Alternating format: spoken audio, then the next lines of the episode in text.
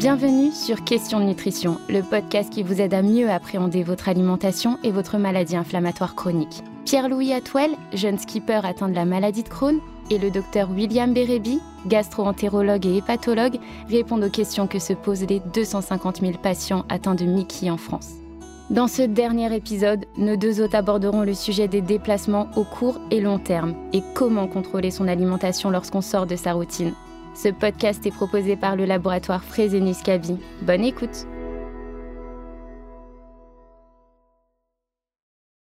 Bonjour docteur Bérébi. Bonjour Pierre-Louis. Alors, quand on voyage avec une Mickey, euh, il faut penser à plein de choses. Il faut emporter son traitement, euh, euh, certains doivent être maintenus au frais, donc ça c'est pas toujours facile en termes de logistique, surtout dans, les grands trajets. Il faut avoir une copie de son dossier médical, savoir où consulter en cas de crise, mais il faut aussi savoir gérer son alimentation dans des pays qui parfois ont des plats et des habitudes alimentaires très différentes des nôtres. Alors oui, d'ailleurs à ce propos, j'aimerais vous poser une question parce que du coup, quand vous faites vos euh, traversées, imaginons, hein, euh, je vous le souhaite pas évidemment, que vous ayez un souci sur votre maladie. Est-ce que en amont vous prévoyez, il euh, y, a un process de prise en charge si en mer il se passait quelque chose? Comment ça se passe en pratique? Bon, la, première chose, c'est qu'on essaie, nous, de, travailler avec mon gastro-entérologue bien en amont pour bien préparer les courses. L'objectif, euh, c'est euh, que quand j'arrive sur une course, ma maladie soit bien stable. Donc on, essaie de multiplier euh, en amont bah, les examens, voilà, d'être sûr que la maladie est, bien stabilisée. On a aussi un petit processus d'urgence. voilà, moi j'embarque un petit peu plus de, médicaments que mes, que mes collègues et qui sont liés à, ma maladie pour pouvoir essayer d'enrayer une éventuelle crise. Et puis ben, on a aussi un médecin de course, donc c'est un, un, médecin qui est joignable 24 heures sur 24 et qui va nous suivre euh, tout au long de la course. C'est un médecin qu'on peut solliciter à n'importe quel moment. Ce médecin euh, est en relation avec euh, mon gastro-entérologue et peut le contacter s'il a besoin d'avoir un avis médical. Mais voilà, si jamais il y, avait un problème, il y a deux grands types de, situations possibles en mer. soit on est à portée d'hélicoptère, ce qui fait pas une distance si grande que ça, hein. c'est relativement faible la, portée hélicoptère. Dans ces cas-là, il y a une évacuation qui est envisageable si vraiment euh, euh, il y a un gros problème à bord. Et euh, si c'est pas le cas, qu'on est vraiment en, plein océan Atlantique, et eh ben là c'est un, un, cargo ou un bateau militaire avec un médecin à bord qui va se dérouter pour prendre en charge le, problème médical. D'accord, très bien, oui, c'est intéressant de, de, savoir comment ça se passe dans la vraie vie. Alors en fait, je pense que vous ne pouvez pas toujours, bien évidemment, suivre l'alimentation habituelle, préconisée, hein, donc plutôt une alimentation anti-inflammatoire. Mais par contre, ce que vous pouvez faire, c'est ajouter des herbes ou plantes aromatiques, comme le curcuma par exemple, qui a été euh, validé hein, dans la rectocolite hémorragique. Donc par, par extrapolation, on peut considérer que ça peut être intéressant dans euh, la maladie de Crohn. Donc d'ajouter des herbes, ça peut être sympathique. Et puis du coup, agrémenter les plats. Et puis au niveau gustatif, c'est également un plus. Alors, est-ce que vous avez une technique euh, de préparation véritablement afin d'être au top de votre forme avant le départ en course? Bah, en pratique, je ne change pas vraiment mon alimentation euh, avant les courses. Euh, il faut bien se rendre compte que quand on est en mer et qu'on part comme ça pour, euh, pour deux, trois semaines, voilà, l'alimentation, elle est un petit peu conditionnée à bord.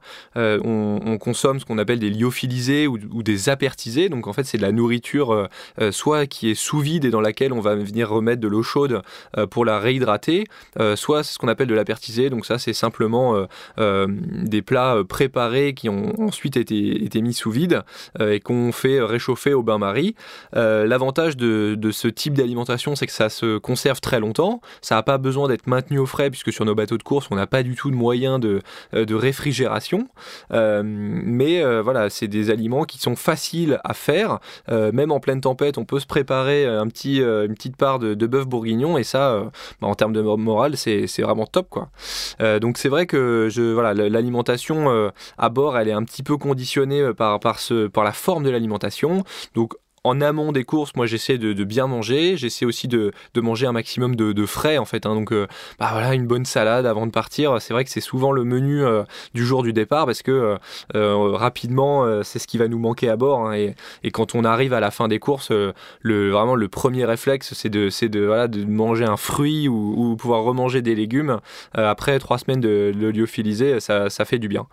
en termes de rythme, quand je suis en mer, J'essaie un petit peu de, conserver le rythme de petit déjeuner, déjeuner, dîner. Euh, il y a souvent un quatrième repas dans la nuit parce qu'on a des, besoins nutritionnels qui sont très importants parce que on navigue de jour comme de nuit, donc on, dort euh, euh, un petit peu en fonction de, ce qu'il y a à faire à bord.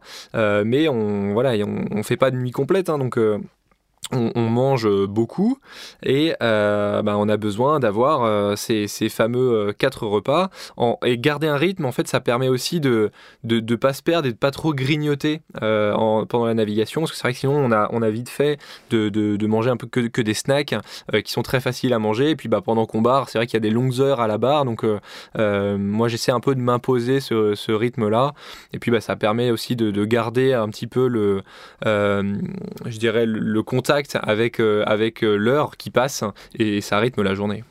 Tout à fait. Alors je pense qu'en amont d'une course, vous avez intérêt à booster votre immunité et votre microbiote. Ça veut dire que comme vous n'allez pas pouvoir avoir accès, comme vous le voudriez, aux légumes, aux fruits, aux céréales complètes, c'est bien d'augmenter, à mon avis, votre consommation de 100 à 200 grammes par jour dans les semaines qui précèdent. C'est empirique, bien évidemment, mais c'est un peu du bon sens, c'est-à-dire en fait, en quelque sorte, stocker euh, des prébiotiques, donner à manger à votre microbiote et puis comme il va être un petit peu affamé pendant, pendant la traversée, ça peut être un plus. Et puis, bien évidemment, pareil pour la vitamine D. Hein, la vitamine D, euh, c'est important puisque lorsqu'on est carencé, eh bien ça augmente euh, la sévérité de la maladie de Crohn. C'est intéressant de consommer donc des produits laitiers, des poissons gras en amont. Et puis, il ne faut pas hésiter à, dans le cadre des maladies chroniques, moi je le fais systématiquement, doser la vitamine D et supplémenter euh, en cas de carence. Merci beaucoup pour ce conseil. Moi, je change assez peu mes habitudes euh, alimentaires euh, avant d'être en mer. Et c'est vrai que l'organisme met toujours un petit peu de temps à se caler sur cette nouvelle alimentation euh, dont, il n'a pas toujours l'habitude. Puis une fois qu'on est calé, bah, le système digestif prend, prend son rythme de croisière, c'est le cas de le dire. Et puis bah, finalement, qu'on fasse de la course large ou pas, quand on est atteint de maladie digestive, c'est important de pouvoir échanger sur le thème de l'alimentation avec son équipe soignante et puis bah, de, pouvoir en parler avec son médecin. Absolument, je pense que c'est extrêmement important en effet. Enfin, on oublie souvent que l'alimentation joue un rôle euh, assez important, hein, un rôle social dans, notre société.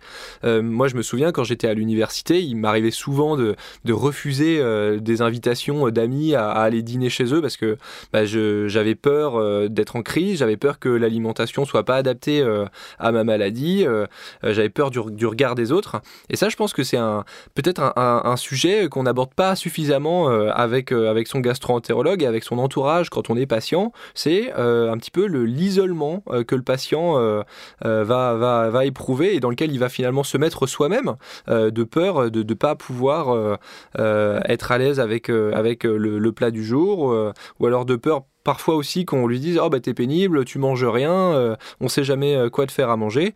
ça, ça me paraît indispensable de, de pouvoir en parler, surtout à ses proches et aussi à son équipe soignante. Alors docteur, quel conseil euh, vous pourriez donner à des patients euh, qui, veulent, euh, bah, qui veulent voyager, qui veulent sortir un petit peu de, leur quotidien, en tout cas de leur zone de confort en termes d'alimentation Qu'est-ce qu'on peut leur conseiller à ces patients?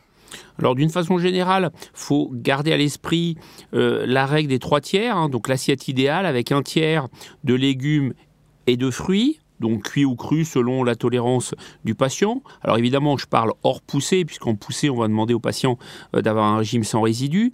Un tiers de viande blanche de poisson, un peu de viande rouge et de produits laitiers, puis un tiers de céréales complètes, donc ça veut dire euh, du riz complet, des pâtes complètes, du pain complet. Ça, c'est les règles générales. Après, donc, on rajoute euh, des herbes ou des plantes aromatiques pour le goût, mais et on arrive, si vous voulez, euh, le patient, une fois qu'il a cette règle-là en tête, en tout état de cause, que ce soit au restaurant ou que ce soit chez un ami, il va parfaitement arriver à manger normalement euh, et sans être trop dans, l'excès, on va dire. Euh, Deuxième notion, il faut absolument pas que le patient, parce qu'il a peur de manger, se mette en exclusion sociale. Ça, c'est extrêmement important. Il faut que le patient reste parfaitement intégré. Pour ça, évidemment, s'il est bien pris en charge, bien soigné et qu'il va bien, bah, il n'y a aucune raison euh, qu'il soit exclu euh, par rapport à son cercle familial ou euh, d'amis. Et par conséquent, à partir de là, il doit mener une vie normale. Aujourd'hui, si vous voulez, une maladie inflammatoire, sauf cas particulier, on sait que les patients qui ont une maladie de Crohn, même les formes sévères, ils ont une espérance de vie qui est quasiment la même que quelqu'un qui n'aurait pas cette maladie. Donc, il faut enlever le, levier puis la crainte de, de la gravité, d'une part, et puis la crainte de l'exclusion sociale. Et puis, il faut déculpabiliser les patients, bien évidemment.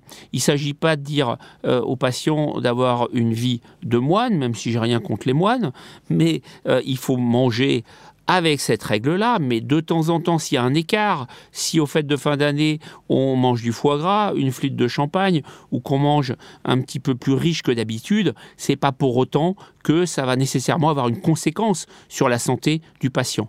Il ne faut pas récidiver, il ne faut pas faire ça d'une façon chronique, bien évidemment, mais ça n'empêche pas de petits écarts parce que le plaisir de la nourriture fait aussi plaisir de la vie et ça participe à l'équilibre global de la maladie le troisième volet, je dirais, de la prise en charge, ou le quatrième, d'un patient ayant une maladie de Crohn. C'est-à-dire qu'il y a le volet médicamenteux, évidemment, il y a le volet alimentation, dont on parle peu et qu'il faut développer. Il y a le volet sportif, c'est-à-dire bénéfice de l'exercice physique dans le cadre de cette maladie chronique. Et puis, il y a le côté psychologique. Alors, le côté psychologique est extrêmement important parce que on est, on est dans une situation euh, qui est la suivante. On a affaire à des patients jeunes qui vont avoir affaire souvent tôt dans la vie à une maladie chronique, à une affection de longue durée, avec toute la connotation un petit peu négative euh, qui peut euh, exister autour et un ressenti qui peut être difficile.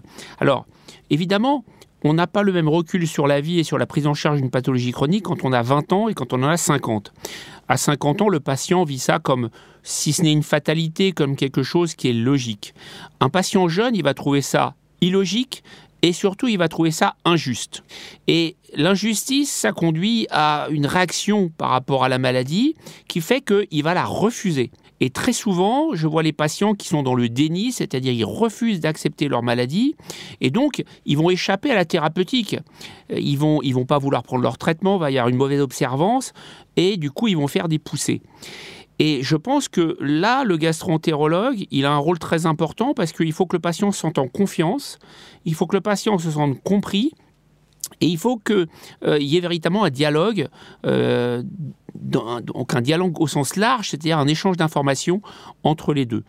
Et à partir de là, le patient va adhérer, va suivre le protocole, va se soigner et il ira bien. Et euh, voilà, ça c'est extrêmement important. Donc le côté psychologique doit être abordé avec le patient. Le médecin doit lui poser la question euh, de d'abord évaluer s'il n'a pas de troubles anxieux ou éventuellement de syndrome dépressif, parce que ça, ça peut arriver également. Et il faut que le patient ressente le fait qu'il est compris et qu'on se met à sa place en quelque sorte. Et à ce prix-là, il va adhérer et pouvoir donc être soigné correctement et du coup aller bien c'est sûr qu'avoir une relation de confiance avec son gastro-entérologue en tant que patient, ça n'a pas de prix. Merci beaucoup, docteur Bérévi. Merci Pierre-Louis pour cet échange intéressant.